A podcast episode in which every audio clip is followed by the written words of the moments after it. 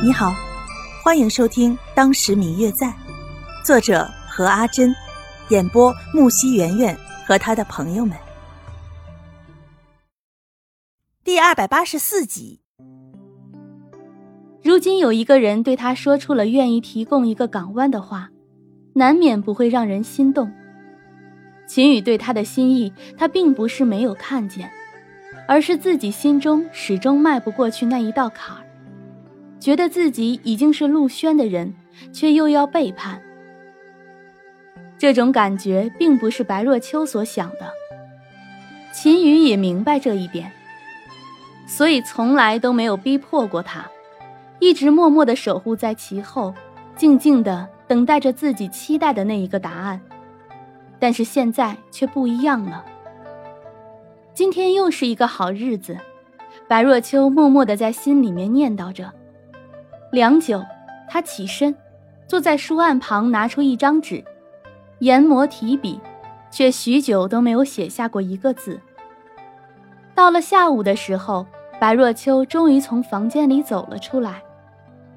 在他下楼的时候，看见楼下原本坐着众人都站了起来。关切地看着他，他看过去，此时方玉楠、林婉倩、花如、刘静安、秦宇、刘芷兰、风叔，都在这里，甚至还有宋清灵也带着歉意的表情看着他。他知道，在自己闭门不出的这段时间里，他们的心也都一直悬着，看着这些关心自己的人，突然间。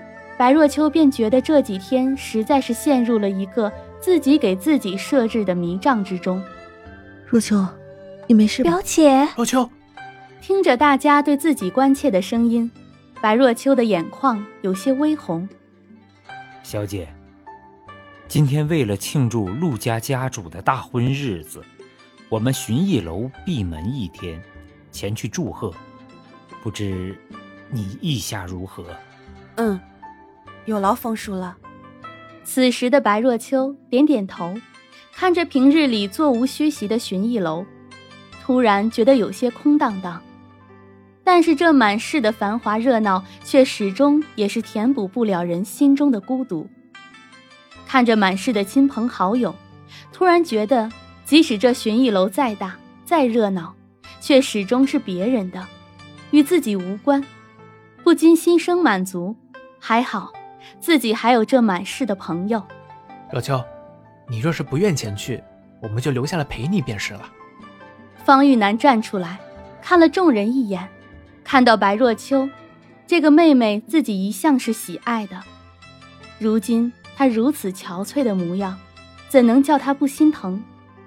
表姐，玉南哥哥说的对，你若是不愿去，我们便留下来陪你。刘芷兰此时大着肚子，坐在旁边的桌上，看向自己的丈夫。宋清灵在一旁扶着刘芷兰，看着刘芷兰递过来的眼神，立马会意。清九，我没有想到事情会这样，如今这样，我也不想看见。只是既然这些事都无法挽回了，我只能说，你会一直都是我的朋友。看着宋清灵如此诚恳的道歉。白若秋并没有半分责怪他的意思。一个人的思想，另一个人怎么能完全了解呢？大家都纷纷来劝说白若秋，却只有刘静安与秦宇两个人没有说话。白若秋知道，有些时候沉默比说话更有力量。他看了两人一眼，笑了笑：“你们大家都放心吧。”自从知道了这件事之后，我心里早已经有了打算。如今倒也不是那么怕了，不就是去参加一次婚礼而已吗？我会去的。只是，我还想请你们一起去，给我勇气呢。